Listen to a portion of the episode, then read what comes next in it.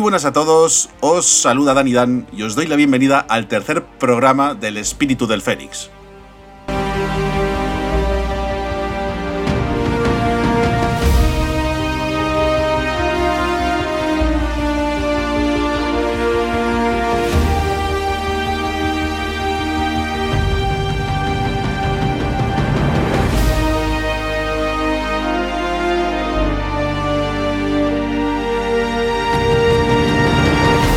Y antes de ponernos en materia, quería daros las gracias por el seguimiento de los dos programas anteriores.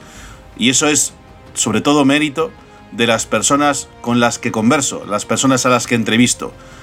Personas con una gran calidad humana y que para mí son todo un ejemplo de lucha y de superación.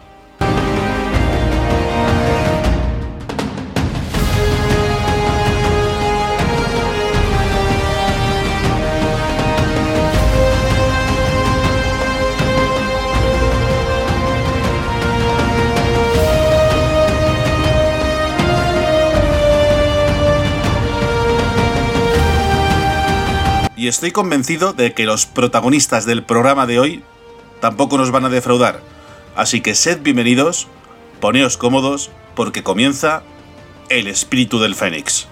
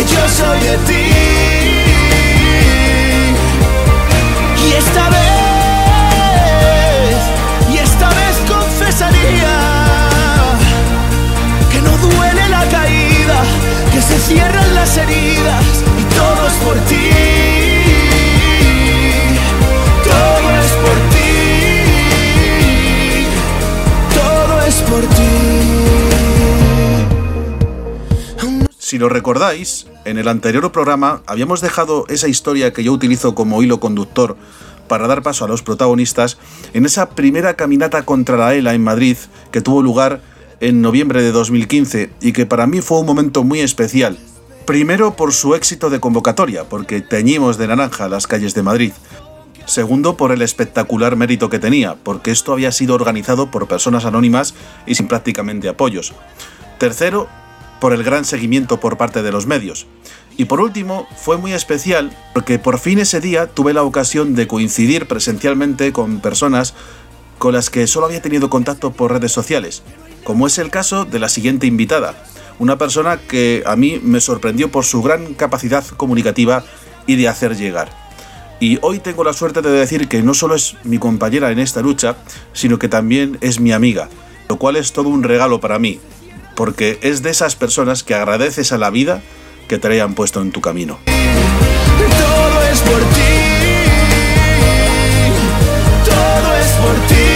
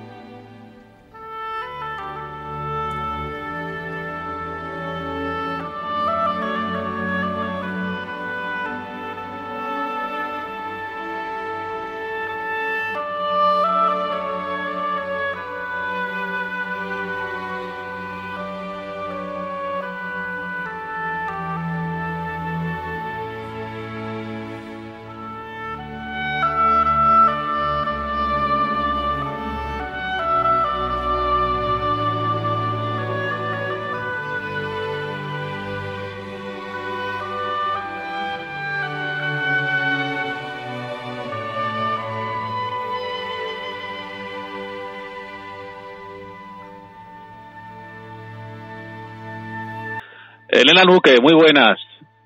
Hola, muy buenos días, Dani. Yo a Elena la conocí hace muchos años por redes sociales y luego tuve el placer de conocerla en, en vivo y en directo, digamos, hace ya bastantes años en una caminata, de lo que luego hablaremos. Elena, te voy a preguntar, eh, o voy a empezar preguntándote, como hago con todos los invitados, con las personas con las que converso este ratito, con la misma pregunta. ¿Cuándo y por qué empezó tu vinculación con el mundo de la lucha contra la ELA? Bueno, para empezar yo quisiera hacer una avanzadilla de lo, de lo que me preguntas, comentándote, bueno, pues sí, dándote las gracias por esta iniciativa. Sé que es una iniciativa muy valiente, es una iniciativa que, que realmente hace falta, no solamente hablar de la ELA, sino dar la visibilidad como tú la estás dando y bueno, y ser una persona tan comprometida como lo ha sido tantos años de los que yo te conozco, o sea que muchísimas gracias, eh, dicho de antemano. Pues muchísimas Eh, gracias a ti por tus palabras también. Gracias, Dani. Eh, bueno, yo me introduzco o formo parte de, este colectivo de una manera desde que mi hermano eh, es diagnosticado por la enfermedad. Mi cuñada Yoli formó un grupo de, WhatsApp llamado, llamado Estados Unidos y durante cierto tiempo el, el, el grupo pues estuvo moviéndose hasta que yo pude entrar para ver si podía pues bueno ayudar, colaborar en lo que me fuera posible. Eso fue alrededor del 2014, 2015 y desde entonces pues fue bueno pues maravilloso trabajar con personas que estábamos en la misma onda, que sufríamos lo mismo. Es un, un colectivo en el que en ese momento se movieron personas con muchísima muchísima energía y fue casi casi una adicción, casi casi podría decirlo. Es decir, por un lado estaba haciendo lo posible por ayudar y colaborar ante ante una situación tan triste como una enfermedad común que teníamos la mayoría de personas que participábamos allí y luego por, por otro lado pues bueno la intensidad del trabajo que, que realmente fue súper motivadora. Ujú. Hay que aclarar, porque la has nombrado, ella es cuñada de Yoli, de como la conocemos nosotros familiarmente, Yolanda Delgado, que ya participó en nuestro primer programa y son, son cuñadas, como bien decía, y bueno, pues digamos que las dos entraron de la mano en el grupo Reto Todos Unidos, de- que es una idea que se le ocurrió a Yoli y han estado realizando desde entonces muchísimas iniciativas muy valiosas a la hora de dar visibilidad a los afectados por esta enfermedad y de poder pedir fondos a la investigación, que es lo que se buscaba siempre con la realización de todos los eventos y sobre todo de las caminatas contra la ELA. Yo quería que nos contaras, eh, porque Yolanda nos contó lo que fue el proceso de esos primeros síntomas que tenía su marido, tu hermano, y de cómo fue ese proceso de diagnóstico y cómo les afectó a ellos lo que es el, el, el que les dijeran, pues Tony tiene esto. En su familia, digamos, directa como es tu caso, que eres su hermana, ¿cómo cayó? Me imagino que sería como un jarro de agua fría que os comunicaran. Hemos estado en la consulta de neurólogo y nos han dicho que Tony tiene ELA y que es una enfermedad incurable, mortal. ¿Cómo cayó eso en la familia? Bueno, nosotros llegamos hasta aquí, pues como la mayoría de familiares y de afectados que, que padecen unos síntomas fuera de lo habitual y que, bueno, hasta llegar al diagnóstico, pues hay un transcurso demasiado longevo para el diagnóstico. O sea, nosotros pasamos por los mismos pasos que pasa cualquier afectado. Nosotros como familia, obviamente, pensábamos que algo estaba ocurriendo por la situación en la que mi hermano fue perdiendo fuerza muscular en un brazo, sintomatologías distintas y que tampoco tenía mucha mucha lógica ni un origen concreto. A partir de ahí, pues bueno, pues eh, estuvo en tratamiento de fisioterapia que a su vez lo derivaron a neurología ya del Hospital de Belviche de Barcelona y bueno, y ya hubo un diagnóstico. A partir de aquí cuando ya te dicen que es esta, este nombre, fatídico nombre en el que nadie quiere, nadie quiere escuchar, cuando ya te vas informando, que es como muy bien decía eh, mis compañeras, ¿no? Decían, bueno, pues que primero lo que haces es mirar por internet, buscar información. Ya no solamente eso, sino que lo que te puede comentar el neurólogo en el mismo sitio del que te está diciendo el diagnóstico realmente no tiene demasiada, demasiadas esperanzas de, futuro y, y, eso se contagia a la familia. Yo, como no, pues eh, amo a mi hermano, lo adoro. Cualquier cosa que le pueda suceder, como cualquier afectado y cualquier familiar cercano, pues es lo más duro que te puede suceder.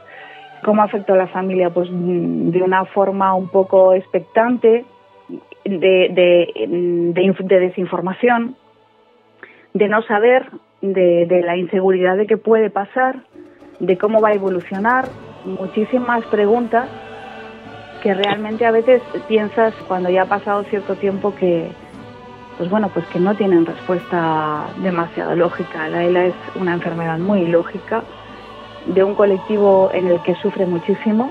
Es un colectivo que yo desde el tiempo en el que he colaborado en la medida posible eh, lo he podido vivir, no solamente como familiar, sino como amiga y como persona cercana a otras personas y es un colectivo realmente de mucho sufrimiento.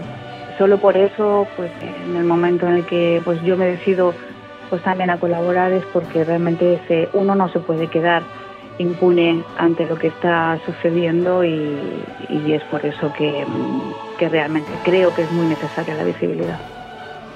Nos estabas contando cómo cayó lo que es el anuncio de, del diagnóstico de tu hermano y habías estado hablando antes de que te habías añadido a esa iniciativa de tu cuñada, de Yolanda, de Reto Todos Unidos.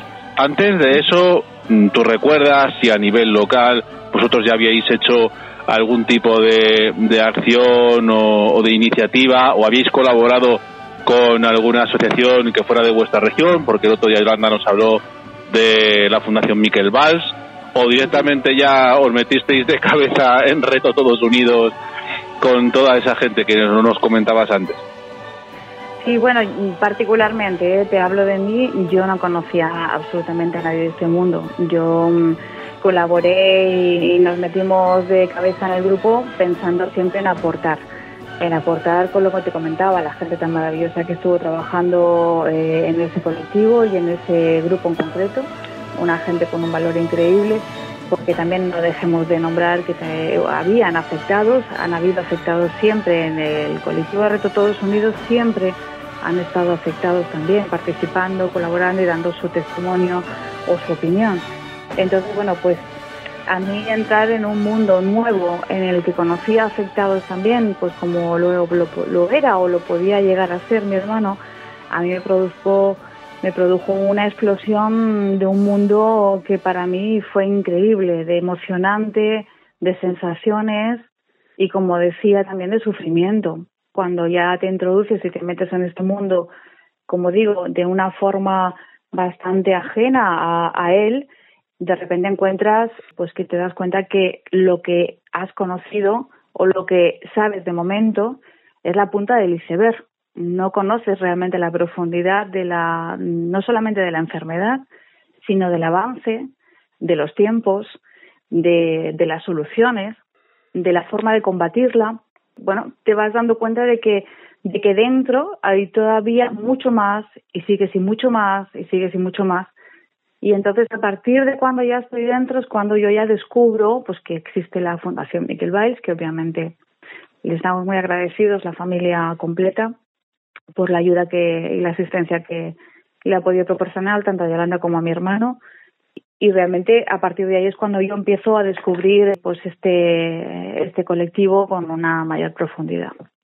Porque, eh, y esto hay que ponerlo en relevancia, ya no es solo el hecho de que te diagnostique la enfermedad y tener la enfermedad en sí y saber que no hay cura ni hay tratamiento ni nada, sino convivir con ella el día a día y todo lo que supone, los cambios que supone en el día a día de la vida de una persona y de la gente que convive con esa persona. Estamos hablando de, hace falta adaptar muchas veces tu vivienda, porque una vivienda convencional no está adaptada ni habilitada para que alguien que tenga esta enfermedad pues pueda convivir en sí, eh, sea, sean casos muy muy raros, hay que adaptar baños, etcétera, etcétera. Entonces, ya no es solo el hecho de tenerte que hacer a la idea de que el afectado tiene una enfermedad con las características que tiene, sino de que todo lo que te rodea tiene que ir cambiando. Y yo quería ahora comentar, yo te conocí personalmente, porque como dije antes, te había conocido en redes sociales, porque esto del el mundo del ala, como tú has dicho, luego se hace se, se hace mucha piña y se conoce a mucha gente. Es paradójico porque dentro de lo que es la desgracia de que haya gente que padezca esta enfermedad, también llegas a conocer a gente maravillosa y con la que creas amistad y que se crea un vínculo especial. Y eso ya lo he hablado con alguna, alguna familiar de un afectado que curiosamente son personas que a lo mejor ves cuatro o cinco veces, veces en tu vida porque coincides en las caminatas y poquito más porque estamos dispersados, ¿no? Cada uno en una zona diferente, en una región de, del país, pero se crea un vínculo muy especial y son casi como una familia elegida, por así decir. Que tienes toda la razón. te, te, iba a decir que yo te conocí en la primera caminata contra la ELA que se realizó en Madrid en noviembre de 2015, en la cual tú fuiste protagonista accidental porque eh, fuiste la speaker, digamos, de, de aquel evento, fue, fuiste tú la que cogió el micrófono, pero, mm, como digo, de manera accidental, porque iba a ser Yolanda quien se iba a encargar de todo eso. Lo único que, estando ya allí en Madrid, ella tuvo que volver nuevo a Cataluña por un asunto personal. Fue así algo repentino. Y, y, y, tuve la ocasión de verte y a mí mm, me impactó mucho esa capacidad comunicativa que tienes y además utilizando un, lenguaje muy fluido y que era fácilmente comprensible. ¿Qué te llevaste de esa experiencia de poder ser tú quien comunicara todo, quien, digamos, fuera quien diera paso a los comunicados que iban a leer los afectados y demás? ¿Cómo viste tú esa experiencia? Porque yo, que la veía desde fuera como un mero espectador, para mí fue algo único por lo que se consiguió, ¿no? Tres mil personas en Madrid tiñendo las calles de, de color naranja. ¿Cómo viviste tú desde dentro, por así decir, esa experiencia, Elena?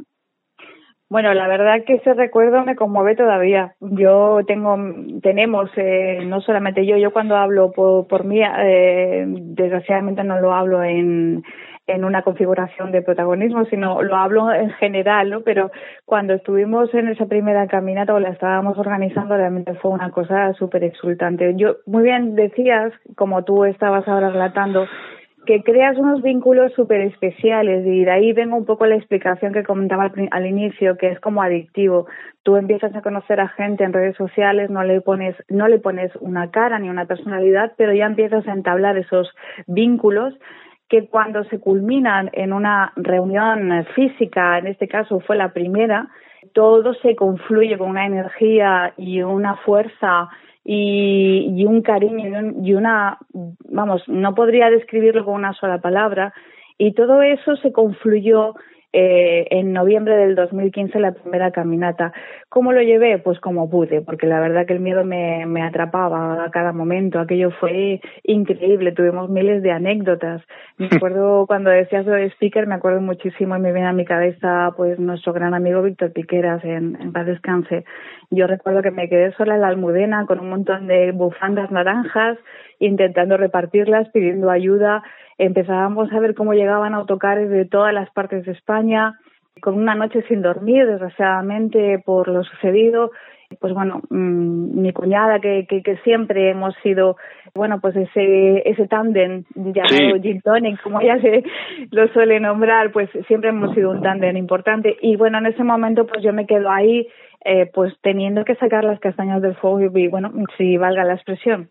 Me, me, me apoderaba el miedo. Realmente yo no sé cómo salió o cómo se produjo, cómo yo lo llegué a confluir, pero a mí por dentro eh, lo único que me llevaba a, a seguir y a sacar aquello adelante era que realmente la fuerza que se había convocado en ese momento, la de cantidad de gente que venía de toda España, la de motoristas que llegamos a reunir allí, eh, bueno, a mí me, todo aquello tenía que salir sí o sí y luego además eh, con la increíble colaboración de muchos afectados entre ellos como te digo Víctor Piqueras en su momento Víctor Celis estaba Jorge Abarca había muchísimos, muchísimos eh, grandes, grandes en nuestro recuerdo y en nuestra memoria y realmente ahora parece como eh, muy doloroso e increíble recordar que recordarlos y que no estén, ¿no?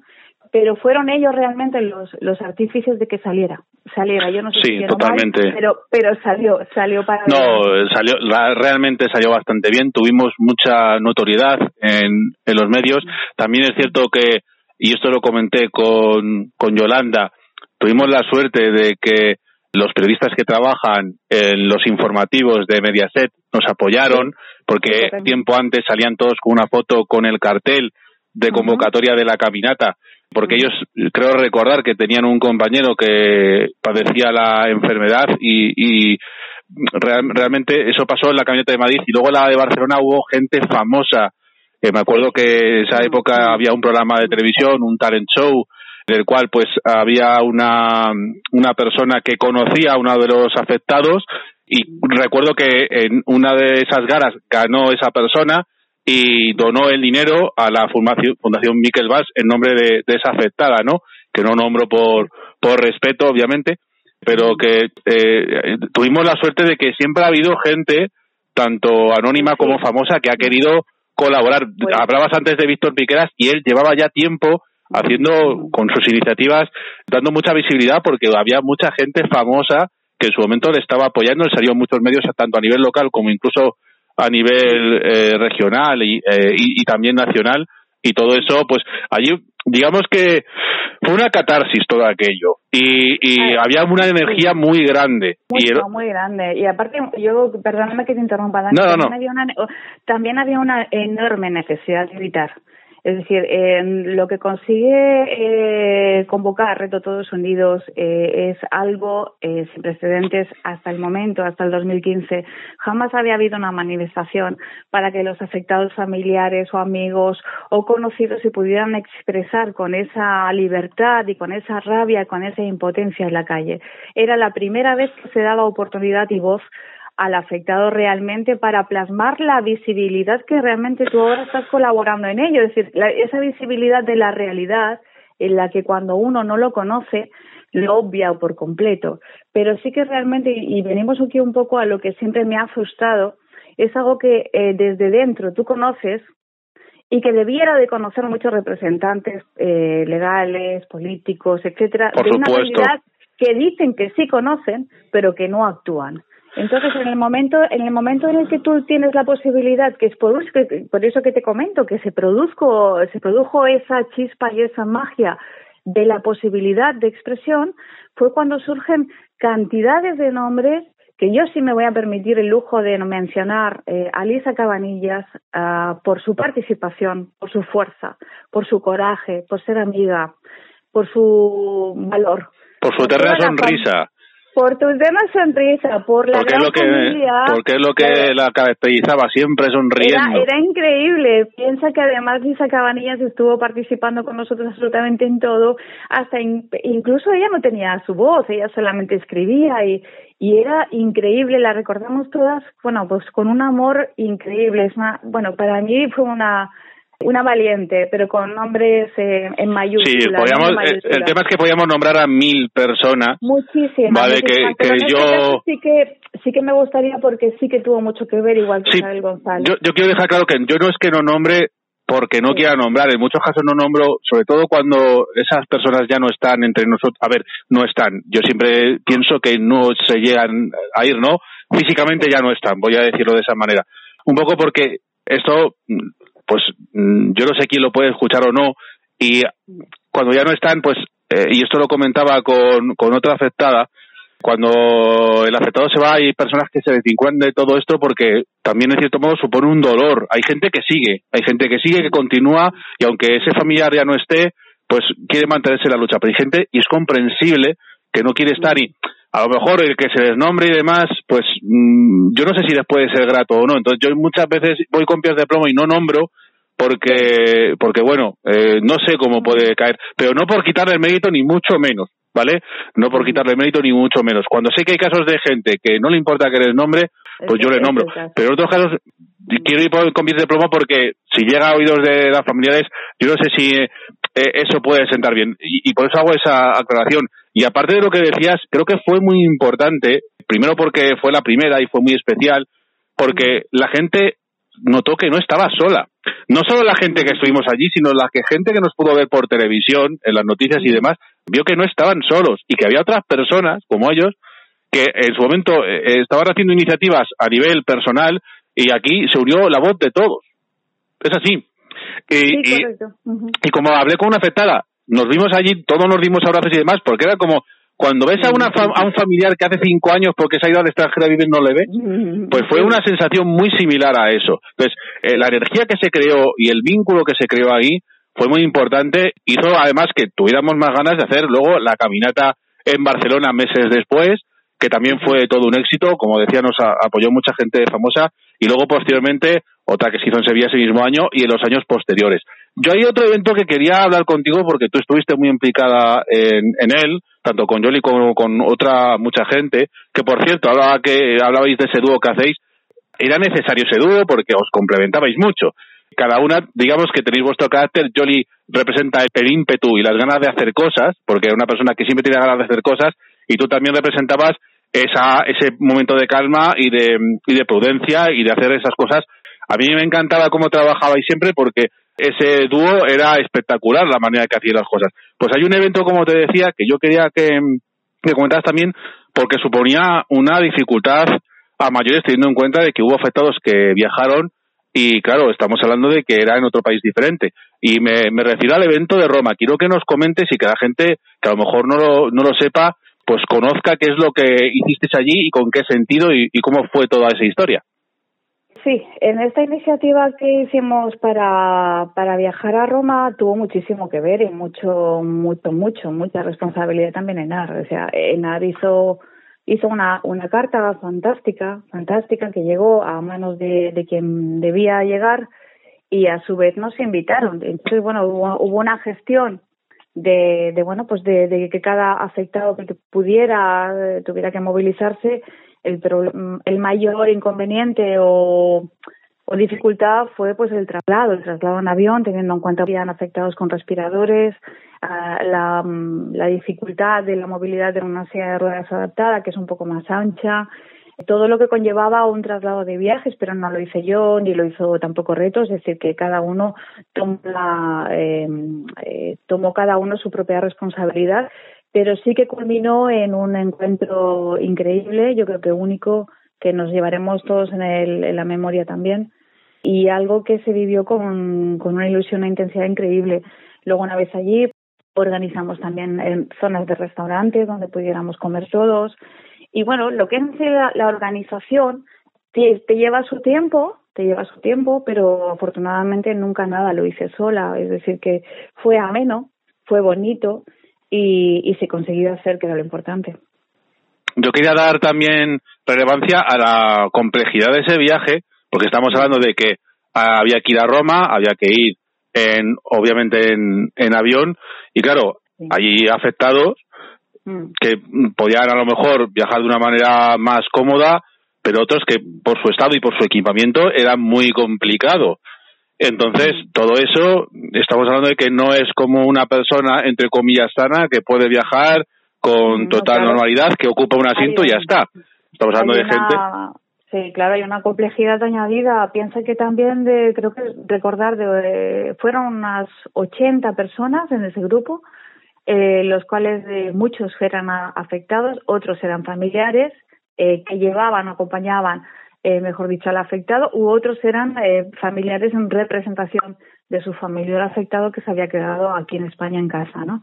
Todo era muy complejo. Piensa que las personas que viajaban con respirador era pues eh, solicitar eh, como un permiso especial si la batería tenía que viajar en cabina o tenía que viajar abajo eh, con lo que necesitaba vamos eso es una necesidad vital no el, el seguir funcionando el respirador pues bueno muchas complejidades pero al final como te digo se llegó eso fue absoluto mérito de todos ellos con esa fuerza que te comento que, que también vivimos en el 2015 en esa primera caminata que parece como que nada era imposible. O sea, yo creo que me, me quedo con eso, ¿no? es que ellos son el ejemplo de que nada es imposible porque, de hecho, este programa se llama El espíritu del Fénix en honor a, a, una afectada que se empeñó en ir, pese a la complejidad que suponía por su estado, y que además, bueno, yo tengo la esperanza de que de, de un día tener una conversación con, con su hija. No voy a nombrarla de momento porque quiero también mantener la sorpresa porque además a su hija la conocí. Los dos estábamos obviamente vinculados con el mundo de la ELA pero nos conocimos sin saber que los dos estábamos vinculados con el mundo de la era, y, pero eso quiero comentarlo con ella si es posible hacer la entrevista, y ella se empeñó en hacerlo con toda la complejidad y el peligro que también supone, ojo, vale, pues estamos hablando de que estás en un avión con altitud y demás, la capacidad pulmonar de estas personas pues no es la de una persona entre comillas sana, y luego que estando en, en, en Italia, en Roma, pues eh, la dificultad también para trasladarse dentro de la propia ciudad, porque no era fácil encontrar taxis, por ejemplo, que estuvieran adaptados. Con esa, con esa adaptación, porque aquí hablamos de adaptación muy alegremente, pero es que la adaptación que necesita un afectado de ERA no es, con todos mis respetos, a una persona que tiene una paraplegia y que va con una silla de ruedas manual. Es que estamos hablando de equipamientos muy específicos y muy complicados.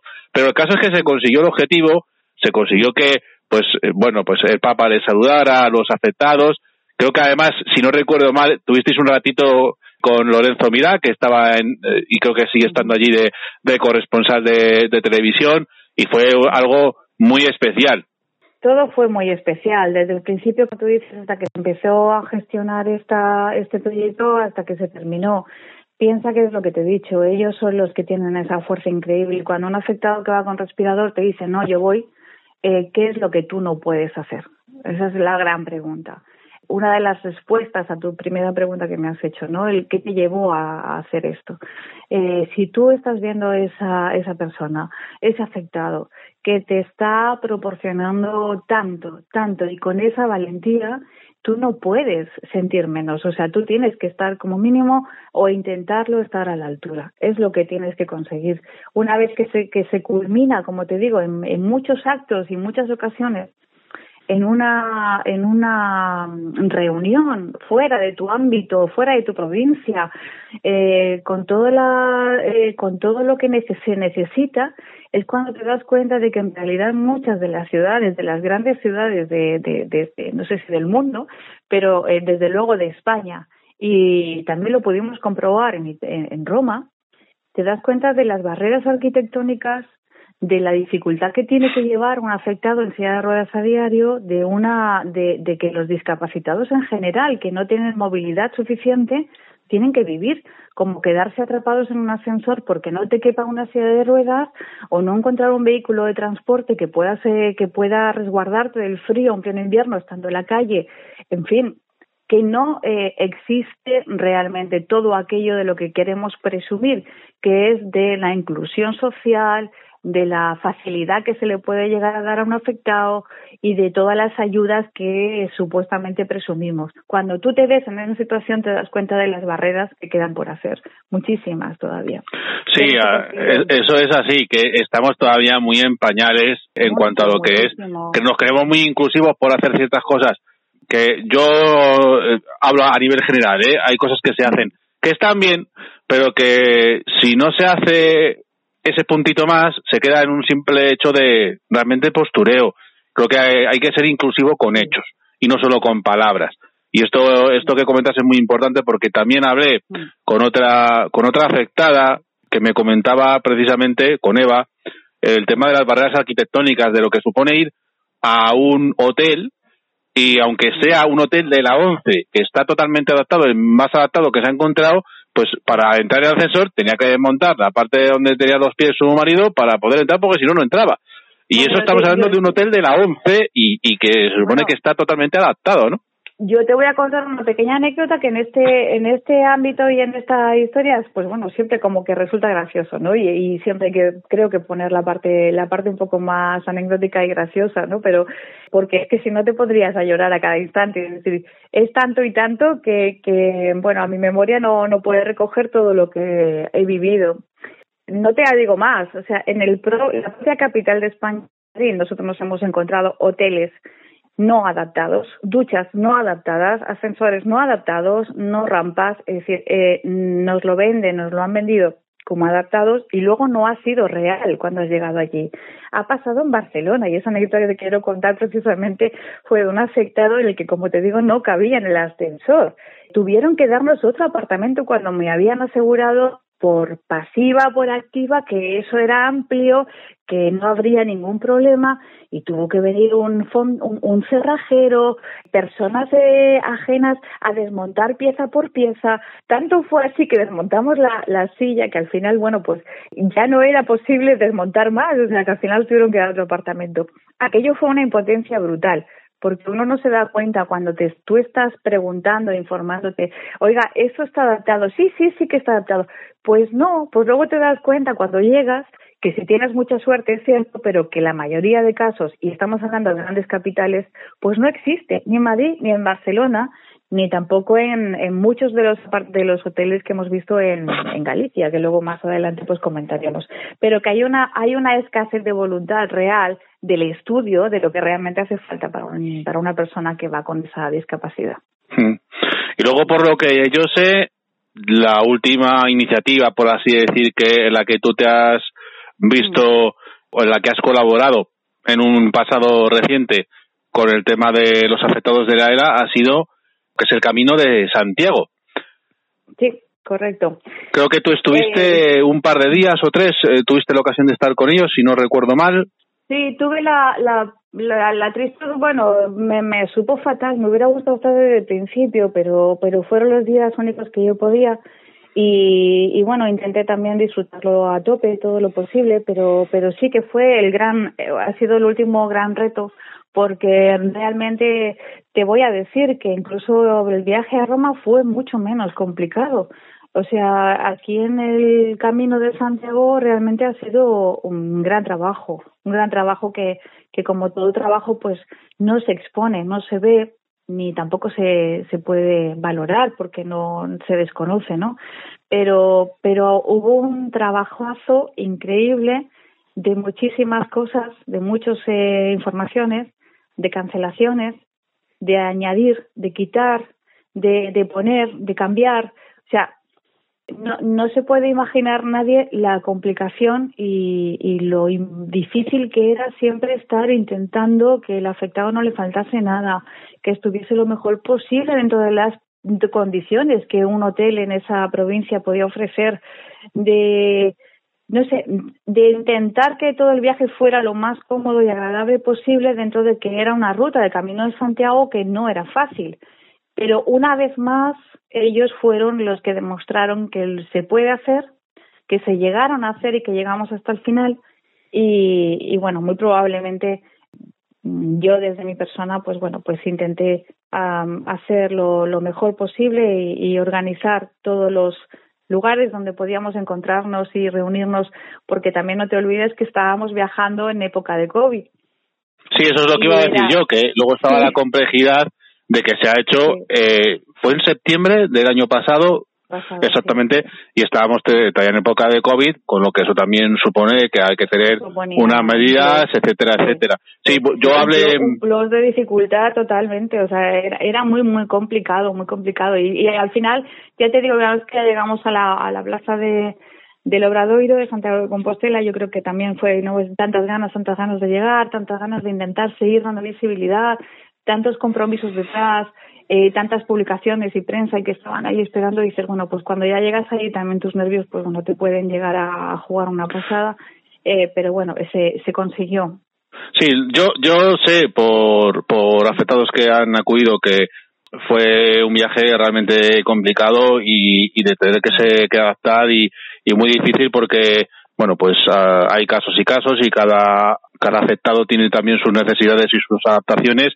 Y de hecho hablando en mi conversación con Eva me pues eh, lo que estaba hablando antes no de de los hoteles y demás pues me dijo que Camino de Santiago pues se hizo y demás pero que que eh, te das cuenta no de que no es tan sencillo el poder hacer un viaje que a una persona entre comillas le puede resolver le da igual estar en un albergue o estar en cualquier lado pero un afectado pues necesita otro tipo de cosas que, que no en todos los sitios le pueden dar. Entonces, supone mucho trabajo y mucha adaptación. Pero mucho, pero mucho. No, no, no, se puede imaginar absolutamente nadie, siempre con la mejor intención. Y ahí es cuando tú te encuentras en esa barrera entre un lado y Goliat. ¿Sabes lo que te digo? Te encuentras en la barrera de tengo que conseguirlo y no puedo hacerlo y no, y no, y no hay forma y entonces te encuentras en un mundo como en esa tesitura de, de paralela a lo que sé sé que necesitas y lo que quisiera dar porque quiero conseguirlo y no lo puedo conseguir.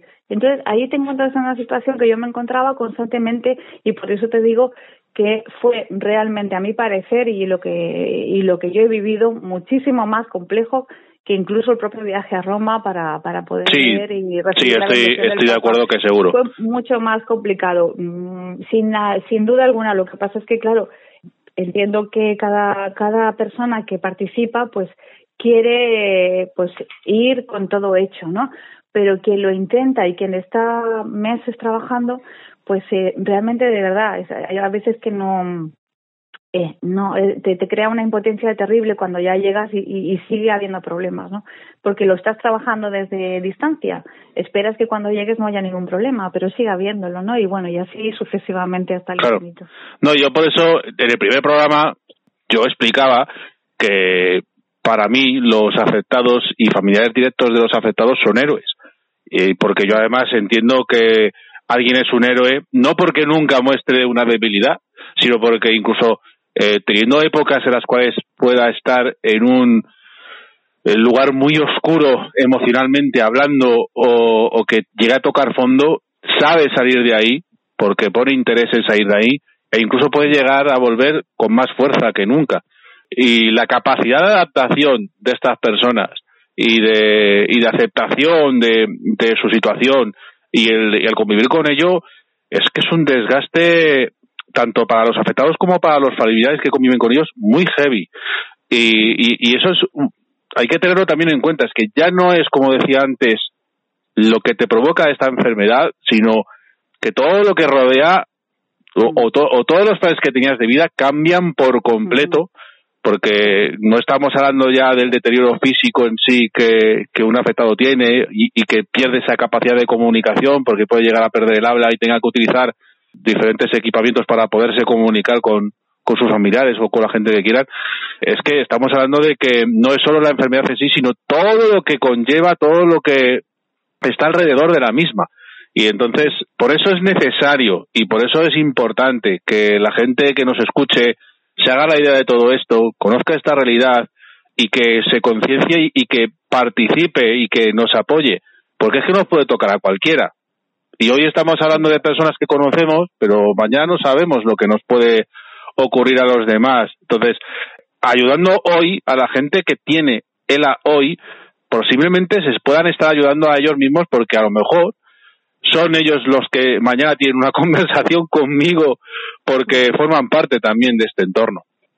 Sí, bueno, casos, casos realmente escalofriantes hemos, hemos vivido y, y conocido, mm, no sé, por ejemplo, pues eh, un conductor de ambulancia eh, que lleva a un afectado de ELA, al tiempo tiene la enfermedad, no saben, ah, aquí viene la, la, la gran incógnita, ¿no? O sea, personas que no, todos nosotros nos creemos, pues como todo en la vida, que eso no nos va a suceder, no nos va a suceder. Y ELA es una de las, yo siempre digo, las siglas que más miedo dan, porque, porque bueno, eh, a, mí, a mí particularmente me, me, me merece, vamos, un respeto eh, enorme, pero porque además, eh, como te digo, a, a, medida que tú vas conociendo más esa parte del iceberg, más miedo da. Entonces, lo que sí que es importantísimo con el programa que estás haciendo, con los testimonios que se ofrecen aquí, es intentar no hablar o dirigirnos a las personas que ya conocemos esta enfermedad, sino al otro bando que lo desconoce, porque la sociedad si desconoce eh, y empieza a prepararse o a escuchar o a entender cuáles son las limitaciones, dificultades y, problemas eh, que existen, eh, también ganaremos en conocimiento y a su vez también haremos presión a quien tengamos que hacer para que esta realidad cambie en un futuro. Todo lo que se trabaje ahora, supongo y espero que tiene que ser para algo. Y todos los que estamos aquí trabajando para dar a conocer la enfermedad, dar mucha visibilidad, es para traspasar esa barrera de desconocimiento. Porque inclusive gente que está al cargo de, de despachos no conocen esta enfermedad. Es decir, la, la tienen oída, eh, lo saben por, una, por un libro eh, o a lo mejor eh, dicen que sí, pero es que no, porque nosotros hemos dicho siempre, quien tiene la posibilidad de cambiar las cosas, le falta voluntad para hacerlo. Y quien quiera conocernos, aquí estamos, pasa un día conmigo, siéntate en una silla y durante, no te digo más, 12 horas no te muevas. Eh, hay situaciones que dices, no me puedo poner en la piel del otro, pero sí que tenemos que empatizar. Y eso es lo que creo que tú estás intentando y seguro que lo vas a conseguir con este, con este programa tan, tan increíble y, y que todo lo que sea eh, poder informar o dar testimonio yo creo que es siempre valioso. Pues sí, yo como le decía a tu cuñada Yolanda en el primer programa, con que consigamos convencer, por así decir, a una persona que escuchando esto se, se meta en la lucha, yo ya me daría por satisfecho, porque una persona nunca sabemos lo que puede llegar a conseguir y, y hemos tenido muchos ejemplos. Solamente, perdóname, recordar nada más que yo creo que para, para um, comentarte nada más que, que, bueno, lo que tenemos que tener como información, yo creo que um, humildemente más importante para trasladar a esa otra barrera que, como te digo, de desconocimiento y de falta de, de, de saber lo que es la ELA, es que realmente eh, cuando te diagnostican una enfermedad y no te dan ninguna herramienta para poder luchar contra ella y solamente necesitas tiempo para ir viendo cómo poco a poco tus, tus facultades van, van dejando de existir, yo creo que eh, es, sería suficiente como para tomar eh, nota eh, y acción en, eh, en, una película que nos puede suceder y ser protagonistas cualquiera de nosotros. Exacto. Desde, desde que yo estoy en esto, lo que se ha pedido por activa y por pasiva en muchos sitios, en administraciones, en asambleas, en parlamentos, hace asistencia multidisciplinar. Es importantísima para ganar calidad de vida de cualquier afectado de ELA que, se, eh, que, que el 100% de necesidades médicas sea cubierto por la seguridad social sería un sueño. Un registro nacional que hace no sé cuánto tiempo se está solicitando y que parece ser que las comunidades autónomas pues no lo están poniendo fácil. Una equidad de autonomías, una equidad sanitaria a nivel de comunidades autónomas es complicado, que cada comunidad autónoma tiene su propio eh, Ministerio de Sanidad o mm, entonces eh, no hay nada que sea igual, siempre habrán provincias desfavorecidas y eso es es una injusticia porque ya se limita la posibilidad y la calidad de vida de afectados que son considerados de una enfermedad grave. Y sobre todo, mmm, eh, yo me parece una deshumanización de la, de la sociedad. Eh, como no, siempre hemos intentado hacer incidencia e hincapié en la necesidad de seguir investigando proyectos, eh, financiaciones, posibilidades de nuevos ensayos clínicos, acceder no es posible que una enfermedad con tantos eh, tiempo y tantos años que lleva eh, no hayamos encontrado eh, un tratamiento que lo pueda combatir. Es que me parece, me parece muy fuerte después de tantísimo tiempo y con las posibilidades científicas que aunque no sean las suficientes, pero existen. Entonces me pienso y me pregunto, ¿cómo es posible? Luego, eh, siempre hemos hablado también de la ley de dependencia, una eh, falsa ley de dependencia que dice cubrir A y que no cubre nada.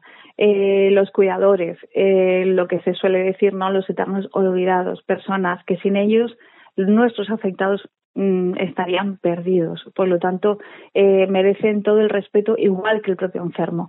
Eh, es decir, hay una cantidad de cosas que podría seguir hablándote, puf, horas. Yo creo que contigo podría hablar horas porque siempre ya hemos hablado muchísimo, pero eh, con lo que me quedo es que con todo esto que se lleva haciendo de hace tantísimo tiempo, todavía queda tanto y tanto por hacer.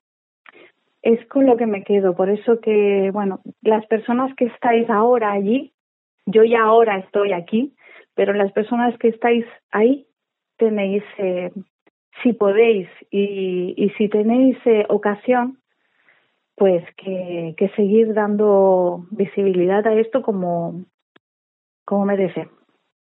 Pues sí. Pues Elena, como te iba a decir, un auténtico lujazo haber podido contar contigo con esta conversación. Yo lo voy a decir muy claramente, que tú hayas estado en esta lucha ha sido algo muy valioso por todas las cualidades que tienes. Además, a nivel personal puedo decir que eres de ese tipo de personas que agradeces a la vida que se hayan puesto en tu camino.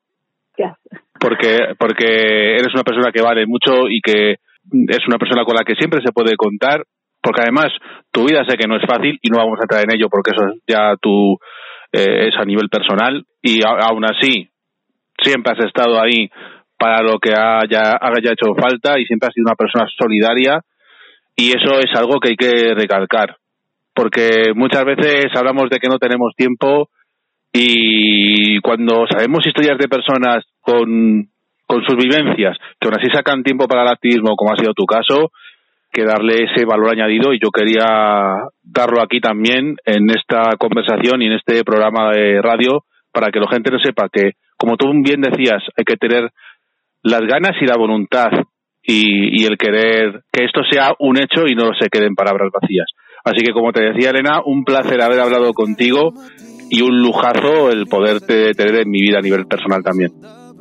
Pues eh, lo mismo digo, la, el lujo es mío y te doy las gracias a ti, Dani, por formar parte también de mi vida.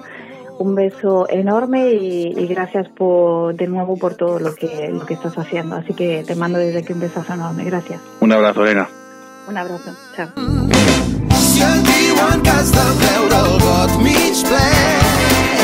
No ara no hi veus res, tu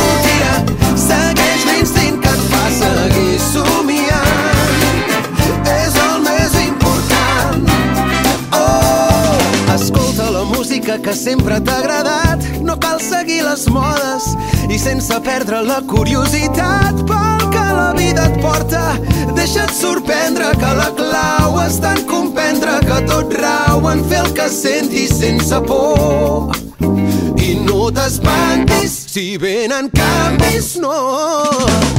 Pensa que diuen que són sempre per millor. I si la sort no et fa cas, jo et seguiré a cada pas. Resposta, sovint a mi em costa, però aquí em trobaràs. Si et diuen que has de veure el got mig ple,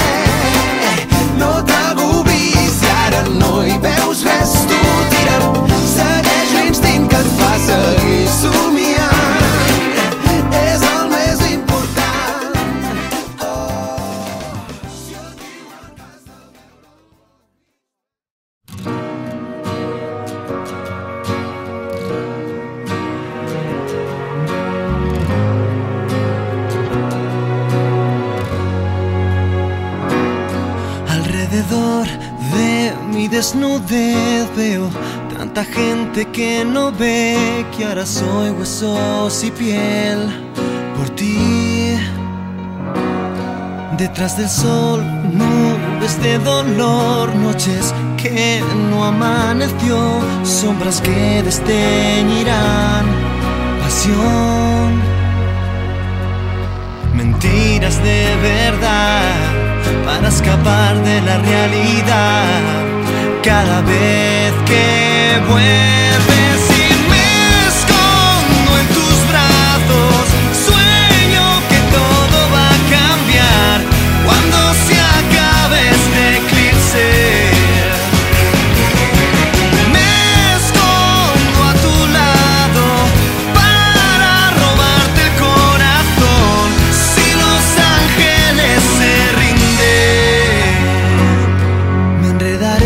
ahora quisiera dar paso a la siguiente invitada al programa de hoy, en primer lugar porque aparte de ser familiar de un afectado de ELA, lleva varios años haciendo una gran labor en una asociación para ayudar a los afectados que sufren esta enfermedad, de tal manera que así pudierais conocer el trabajo tan valioso que hacen estas personas. Así que, por favor, escuchadla atentamente porque estoy seguro de que su testimonio no os va a dejar indiferente. Solo hay una mujer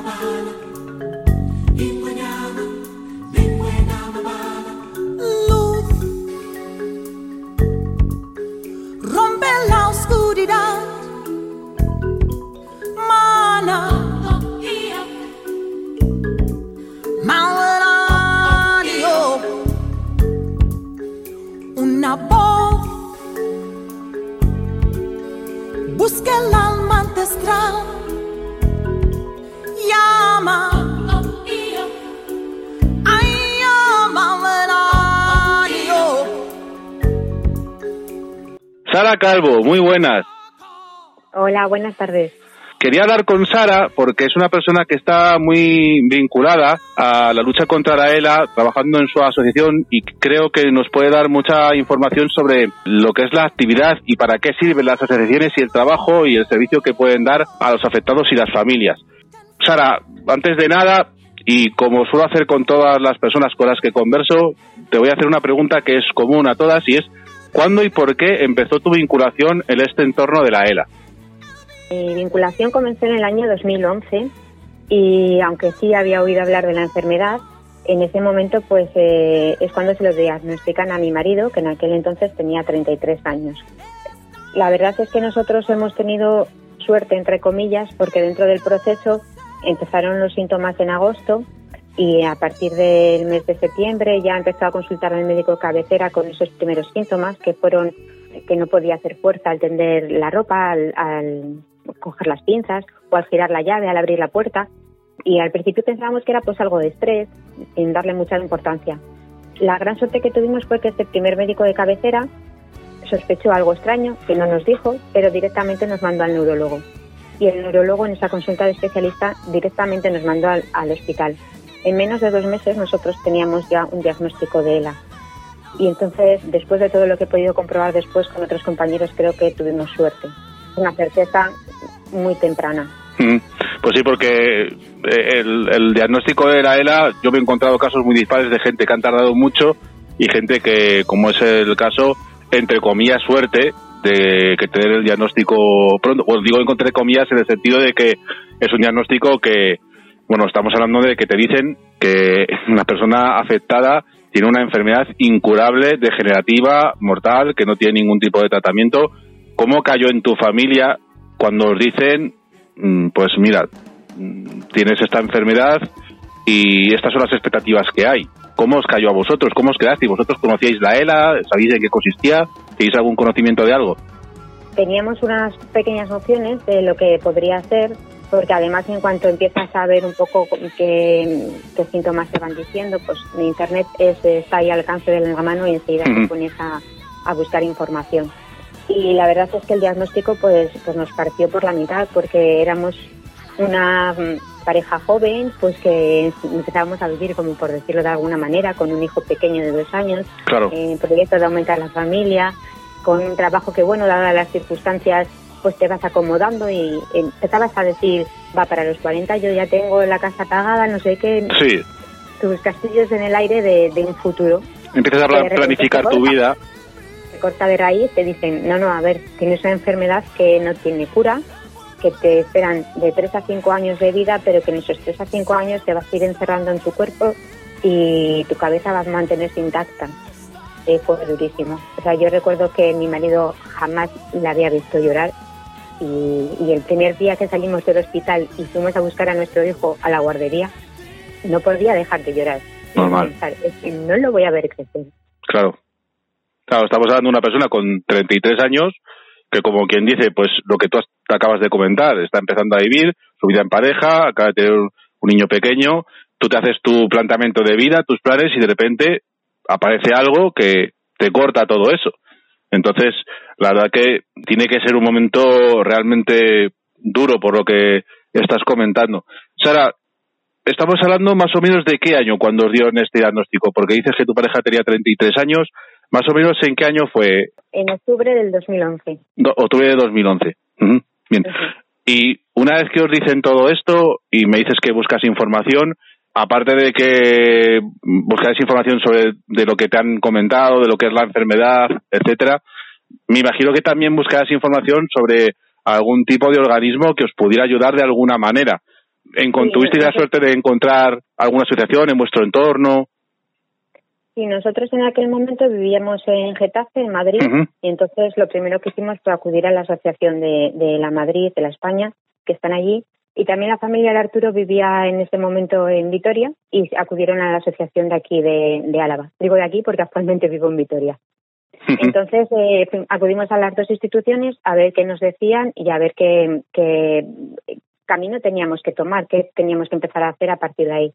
También nos orientaron a ir desde la unidad de ELA del 12 de octubre, que fue donde tuvimos la segunda opinión.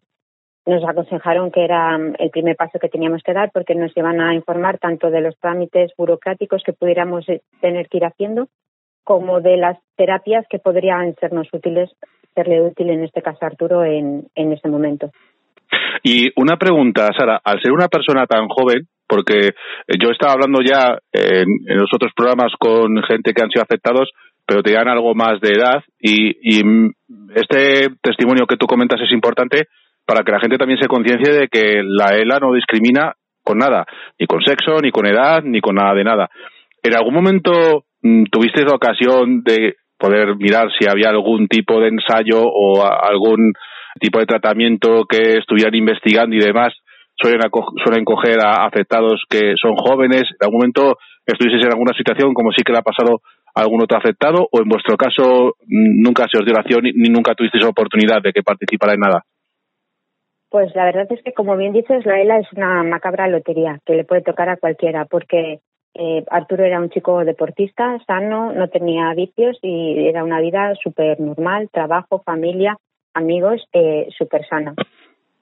Tuvimos la suerte de entrar en un ensayo que había en el 12 de octubre en ese momento, porque lo, porque yo creo que fue más no en sí la edad que sino la fase en la que te diagnostican la enfermedad es más Ujú. determinante a la hora de entrar en un Ujú. porque como bien has dicho antes también hay gente que tarda muchísimo tiempo en tener ese diagnóstico con síntomas y pasan por traumatólogos hasta que llegan al neurólogo hasta que la ELA al final no tiene una prueba diagnóstica es descarte Exactamente. y si en ese periodo de tiempo pasa mucho hasta que realmente tiene el diagnóstico, que ese tiempo eh, le vaya en su contra a la hora que puede, no, generalmente va en su contra para que puedan entrar en ensayos. Claro.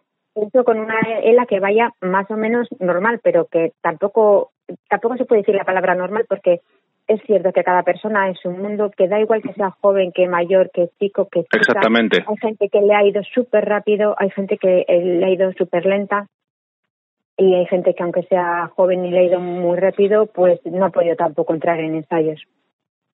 Una vez que, bueno, pues ya tenéis contacto con asociaciones y demás y os pueden un poco orientar, me imagino que también acudiríais a ellos para tema de equipamiento, porque como ya hemos hablado en otras ocasiones, pues esto supone un cambio en el día a día de las familias, porque son personas que pasan a ser dependientes y necesitan un cierto equipamiento y, y ciertas adaptaciones en casa para poder convivir. En este caso, las asociaciones con las que tuvisteis contacto también os pudieron ayudar en este sentido. La verdad es que sí. Además de las asociaciones, también entramos en contacto con una gente que es increíble, que es la plataforma de afectados por la ELA. Sí, Eh, y a- esa, toda esa gente que yo a día de hoy considero mi familia también, pues nos empezaron a abrir un poco también los ojos de lo que podíamos necesitar de, en cada fase de la, de la enfermedad. Al final la plataforma es un grupo de familias, eh, de personas que van contando su experiencia y a través de la ayuda mutua de la experiencia te aconsejan, ¿no? Entonces la asociación, por ejemplo, sí tiene eh, sillas de ruedas, ayudas técnicas que nos, nos hacen falta, grúas, arneses, que yo siempre le aconsejo también a todo el mundo que, que tiene que entrar en este camino, que antes de comprar ninguna ayuda técnica acuda a su asociación más cercana, porque es, un, es una enfermedad muy cara y hay muchas cosas de préstamo que tienen allí y te puede aliviar un poco la carga económica. Luego la plataforma de afectados pues está, es súper útil porque nos aconsejaba, pues mira, a mí me ha funcionado bien este cojín en concreto, pues a mí este otro, pues y te dice y te van dando las opciones a, a probar antes de... Te van orientando. Sí, son súper útiles. Sara, hablando de tema de asociaciones que estamos tocando, ¿en qué momento tú pensaste, yo tengo que aportar mi granito de arena para dar visibilidad a la enfermedad, para aportar lo que sea necesario?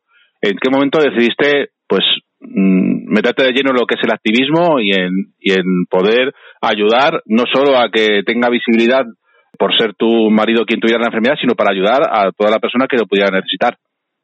Pues yo aprendí una lección muy importante en los encuentros de, la plataforma que se organizan en Burgos. Sí, Y, y fue el hecho de decir, vi a gente que estaba en una situación mucho más avanzada que nosotros y sin embargo estaba volcada en ayudarnos a los que veníamos detrás. Y en- a partir de ahí creo que es el, el germen de todo. Es decir, ahora que yo puedo, voy a intentar devolver un poco de lo que he recibido. La verdad es que siempre he estado en contacto con la gente porque siempre hemos recibido esa ese feedback, de esa ayuda, ese que yo pregunto y otro me pregunta a mí y es fundamental la ayuda entre familias.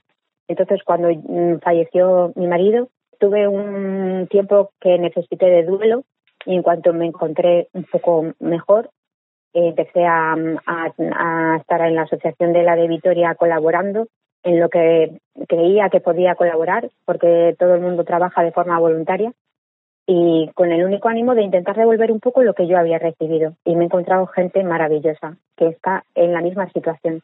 Todo el mundo quiere aportar y ayudar. La verdad que comparto todas y cada una de las palabras que has dicho. Es verdad que encuentras a gente maravillosa dentro de lo que es estar dentro de este entorno que es muy duro y muy descorazonador, porque estamos hablando de una enfermedad incurable y mortal, pero sí que es cierto que encuentras a ejemplos de vida, de superación y de solidaridad, que gente que está pasándolo muy mal, pero aún así está luchando no solo por ellos, sino también por ayudar a las personas que están, entre comillas, recién llegadas. Y por eso tenemos ese lema, ¿no? Que trabajamos por los de ayer, por los de hoy y por los de mañana. Y es el mensaje que yo siempre, por ejemplo, he querido transmitir desde mi parte, ¿no? De, yo me di cuenta cuando le pasó a mi amigo que me podía tocar a mí y que ya no es que lo hagas por la gente que lo padece ahora, sino que tienes que hacerlo porque mañana te puede tocar a ti.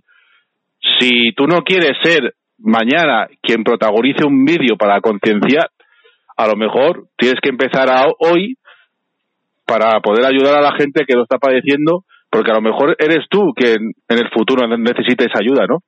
Además es que es un espacio Sí. donde sientes realmente empatía. Es muy difícil que te puedas abrir en otro círculo porque aunque la gente pueda intentar entenderte, que lo hacen con la mejor voluntad del mundo, eh, en las asociaciones eh, puedes eh, ver que la gente te está entendiendo realmente porque lo ha pasado, lo ha sentido igual que tú.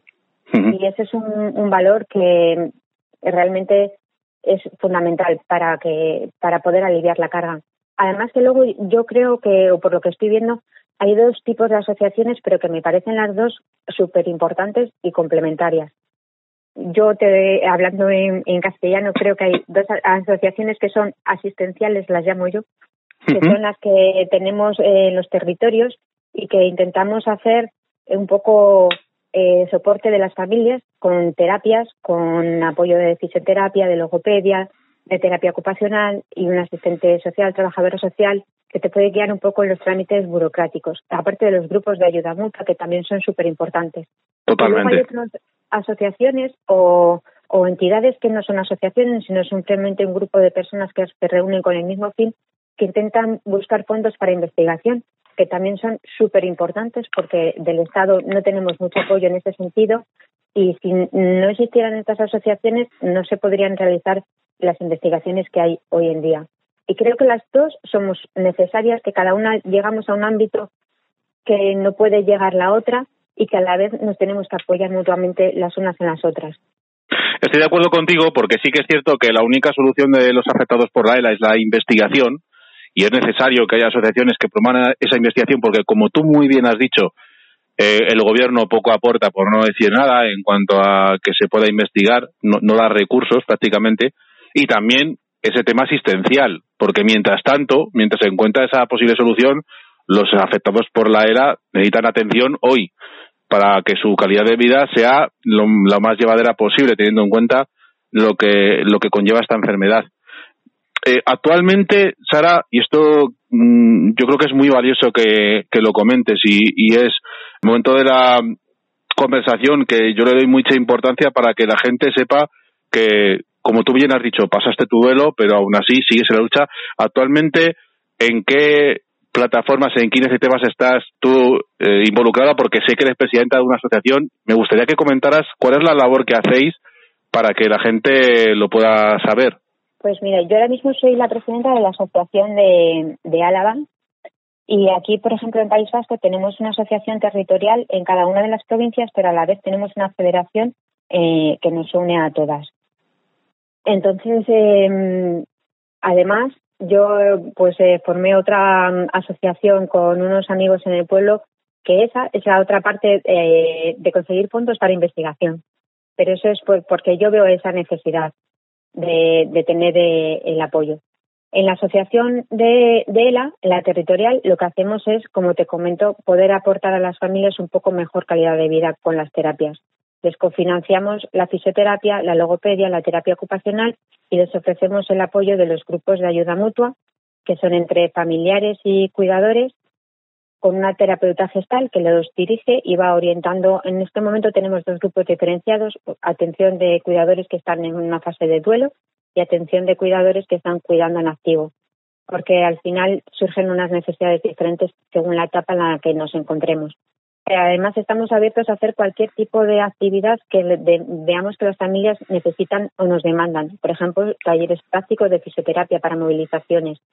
Ahora estamos inmersos en un programa de formación para cuidadores no profesionales, porque otra carencia que tenemos en, en las familias es que no encuentran gente profesional que acuda a sus domicilios a ayudarles y realmente sepan tanto lo que es la ELA como la evolución que va a tener, como tratar a, a la persona enferma de ELA en, en las diferentes fases que se pueden ir encontrando. No es algo estático, sino que a lo mejor se van una semana de vacaciones y cuando vuelva esa persona profesional, Claro. a la persona ya hay que moverla de otra manera, hay que comunicarse de otra manera o mm, hay que darla de comer de otra manera. Para que Entonces, la. Estamos un poco en demanda de lo que nos piden las familias, siempre les decimos, ¿qué necesitáis? Intentamos buscarnos la vida para poder ofrecérselo. Teniendo en cuenta una cosa que es súper importante, las asociaciones, o la, por lo menos te hablo por la nuestra, Sí. eh, pues no somos gente profesional que hayamos estudiado cómo gestionar una asociación. Somos un grupo de familiares que hemos decidido unirnos para poder ofrecer este apoyo a otras familias. Entonces intentamos hacerlo con la mejor intención del mundo, partiendo de que no somos profesionales de, de la gestión de asociaciones. lo cual hace que tenga todavía más mérito la labor que hacéis. Y Sara, para que la gente pues os pueda buscar por internet y, y sepa todo lo que hacéis o pueda colaborar con vosotros, porque a lo mejor hay alguna persona que os escuche, oye, pues yo estoy en la zona, yo quiero colaborar con vosotros. ¿A través de qué página web o de qué red social os puede encontrar para que así pueda ponerse en contacto? Pues nuestra web es www.adelaeuskalherria.com. Luego me imagino pues que tendréis alguna cuenta en alguna red social, en Facebook, Twitter. Sí, también, sobre todo en, en Facebook nos movemos un poco más, tenemos en todas, lo que pasa que es lo mismo, tenemos una persona voluntaria que buenamente hace lo que puede y Hace como de que community manager, ¿no? Sí, sí, sí, no somos expertos en ello, entonces pues Sí. Nivel de usuario. Es una pla- sí, y es una plataforma que nos sirve no solo para publicar lo que nosotros podemos hacer, sino hacernos eco de lo que hacen el resto de las asociaciones compañeras e intentar Sí, eh, porque- por lo menos darle difusión y visibilidad a, Eso a lo que hacen también todas las demás, que es una, una labor increíble en cada territorio. por supuesto. Yo coincidí contigo, me refiero a presencialmente, en la primera caminata contra la ELA que se hizo en noviembre del año 2015, que antes de hacer esta conversación que ahora está escuchando la gente, lo hemos hablado y mm, pues yo te recordaba que habías estado con la familia y demás. ¿Qué sentimientos tuviste, Sara, cuando viste que había 3.000 personas allí, que teníamos las calles de, de color naranja eh, y que fue algo espectacular porque además tuvo seguimiento mediático. En ese momento, cuando tú te viste con tanta gente, estar dentro de este entorno, ¿cuáles fueron las sensaciones que tuvisteis tú y tu familia en este sentido? Pues la verdad es que fue una gran satisfacción poder eh, acudir a ella y poder ver ese apoyo y esa visibilidad, porque la ELA siempre ha sido una gran desconocida. En los últimos años ha dado un poquito más de visibilidad, o como bien decíais también a partir del reto del cubo helado, empezó a por lo menos la gente sonarle más y es una forma que necesitábamos también de poder llamar un poco la atención en que la gente se fijara de que la ELA existe, de que necesitamos investigación, que sin ella no es posible una cura y que les puede tocar a todos. Exactamente, exactamente. Estoy realmente de acuerdo contigo en lo que es lo que dices. Ha sido una enfermedad muy invisible durante mucho tiempo. Sí que es cierto que en 2014 pues se puso de moda el reto del cubo de agua helado, eh, se hizo viral e incluso pues hubo celebrities que participaron de él. Sí que es cierto que eh, para el resto de la sociedad quedó un poco en algo anecdótico, anecdótico perdón, y que, bueno, era algo que se hacía por internet y demás, pero también hay que reconocerle que se recaudó mucho dinero que iba destinado a la investigación y, también puso caras a, a la enfermedad, ¿no? La gente pudo empatizar más al ver que esto no son solo unas siglas, sino que hay gente detrás de todo esto y familias que están detrás de todo esto. Y yo, por último, mmm, quería hablar contigo una cosa, Sara, porque lo he hablado también con otros afectados o familiares de afectados, y es, yo cuando me metí dentro del entorno de la, de la ELA, me encontré con una desunión asociativa total, prácticamente.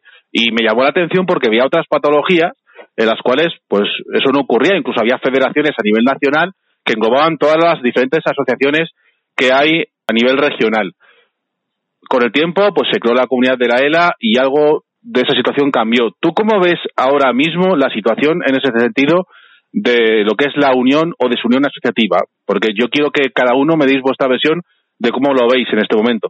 Pues eh, yo la verdad es que en ese sentido estoy muy agradecida a la Fundación Luzón, porque sí que es cierto que mm, a raíz de su creación hemos podido tener más contacto en las asociaciones entre nosotros, eh, nos ofrecieron un espacio en el que podernos eh, encontrar, comunicar y empezar a debatir nuestras diferentes situaciones en cada territorio, porque eso luego también es, es muy significativo, ¿no? Que cada territorio tiene unas necesidades diferentes. Y empezaron a crear también, apoyar la creación de, de asociaciones en territorios que no existían antes. A día de hoy prácticamente hay asociaciones en cada comunidad autónoma están intentando mm, hacerlo en La Rioja y en Canarias y están trabajando para ello. Es que hay mucho trabajo por detrás que no es público, no se ve, pero hay trabajo para que exista asociación asistencial territorial y para que podamos trabajar unidas y teniendo en cuenta que es una situación complicada porque cada uno partimos de una, mm, de una situación diferente. Entonces, quizás eso podría ser el origen de una pequeña desunión, que cada una se encontraba en una fase diferente de necesidades o de evolución, pero que hay un grupo de trabajo muy importante que está trabajando para poder tener un, una visibilidad común, que realmente esa desunión, mm, que yo creo que a día de hoy ya no es así, se pueda, se pueda ver. Sí, yo estoy de acuerdo con eso también. Lo que ya no estoy tan de acuerdo en lo que has comentado de que cada una partía de, de, una, de un sitio diferente, que también puede ser eso. Pero yo lo que me encontré hace años, cuando empecé en el entorno de la lucha contra la ELA, es que había gente que se cerraba totalmente en banda y no quería saber nada. Porque en su momento se hizo también ese intento de unidad asociativa y por ciertas discrepancias, pues no llegaron a un acuerdo y no se hizo. Y ya, ya hubo algún, no voy a nombrar, ¿vale? No voy a nombrar ni cuál sí ni cuál no, pero hubo varias entidades relacionadas con este entorno de la era que se cerraron en banda y creo que todavía hay alguna de ellas que prefiere seguir yendo por su cuenta.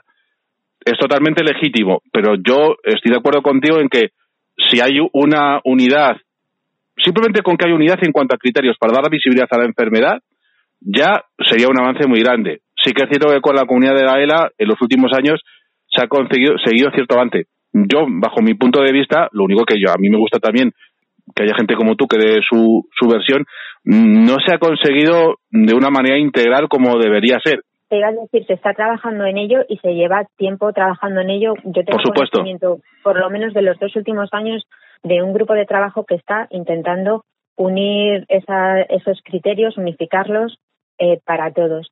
Es cierto que a lo mejor al, eh, me refiero a puntos diferentes, es lo que te comentaba antes, las asociaciones al final somos personas eh, totalmente voluntarias, particulares, que intentamos formar parte de ellas, que Exacto. van cambiando las juntas, a lo mejor hace tiempo pues se dio la circunstancia puntual de que había personas determinadas que no veían los mismos objetivos.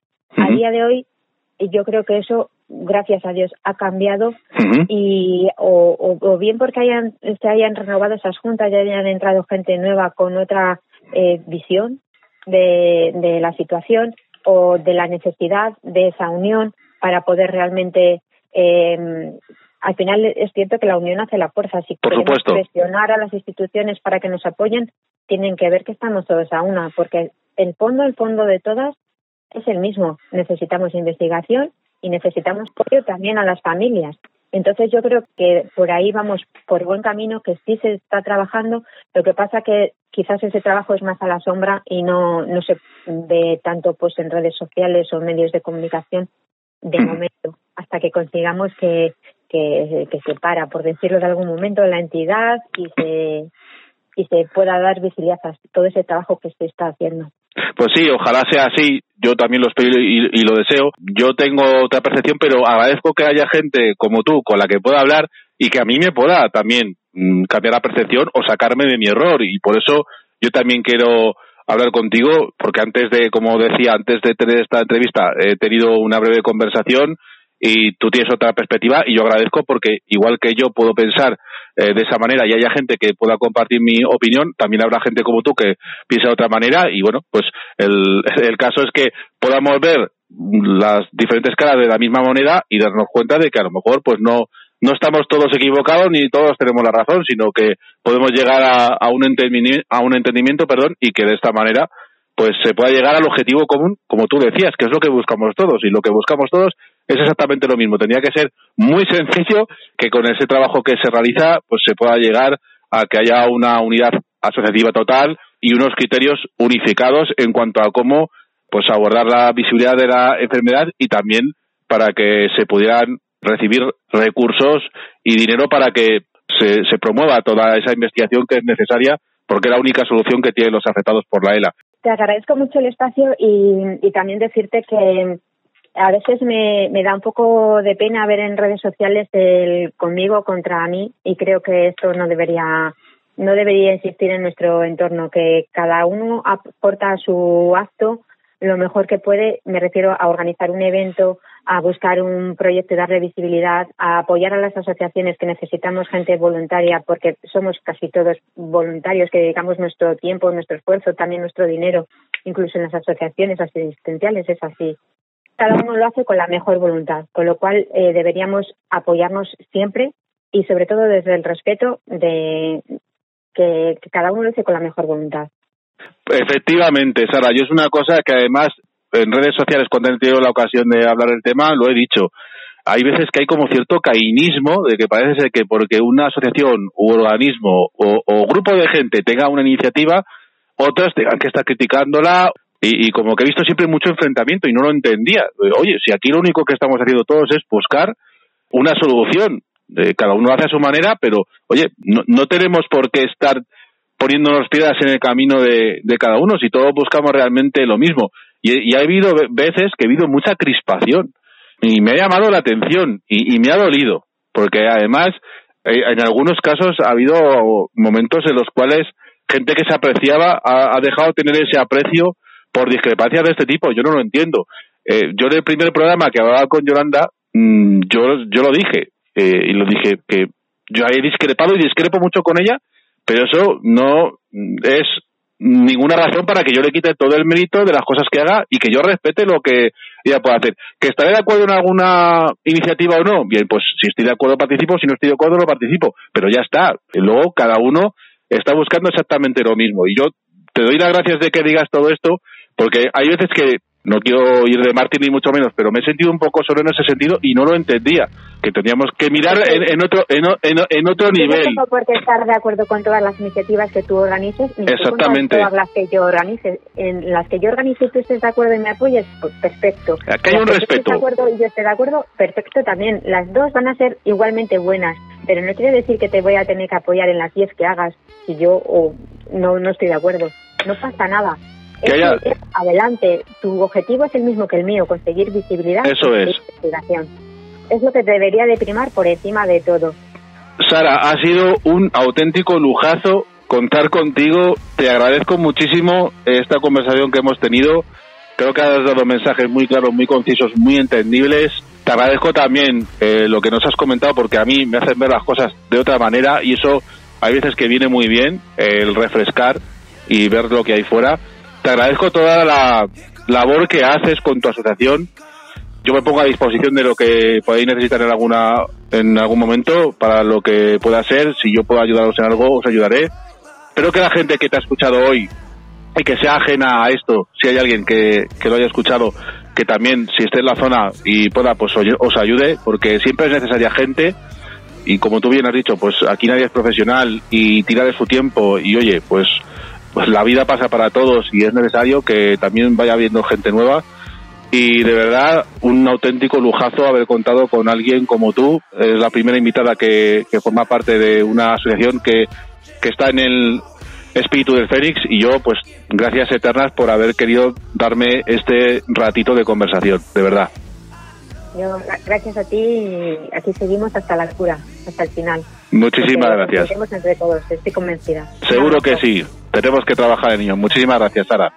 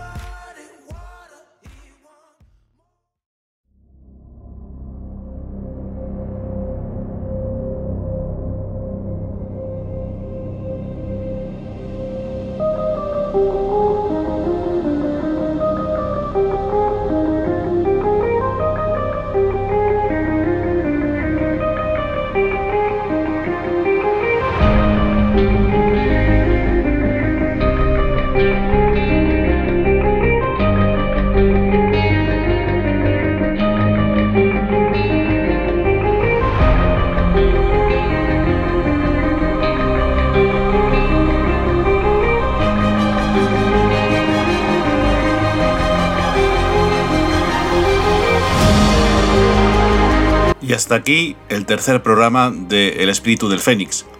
Y no quería despedirme sin antes hacer una reflexión. La canción que daba pie a la entrevista de Sara Calvo era Él vive en ti, del musical de El Rey León. Era una canción que a su marido le gustaba mucho porque era una especie de mensaje que le daba a su hijo pequeño. Y creo que es una reflexión importante porque lamentablemente los afectados de ELA, al ser una enfermedad incurable y mortal, se van. Pero siguen viviendo dentro de nosotros. Y creo que la mejor manera de honrar su memoria es continuar en esta lucha y seguir adelante. Y como siempre digo, y como siempre acabo cada programa, Lo que hacemos, lo hacemos por los de ayer, por los de hoy y por los de mañana. Y por tanto no podemos olvidar que en esto estamos todos juntos.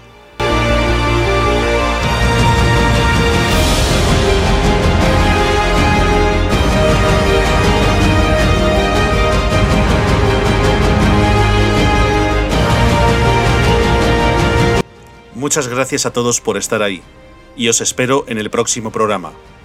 Yo soy Dani Dan y esto es El Espíritu del Fénix.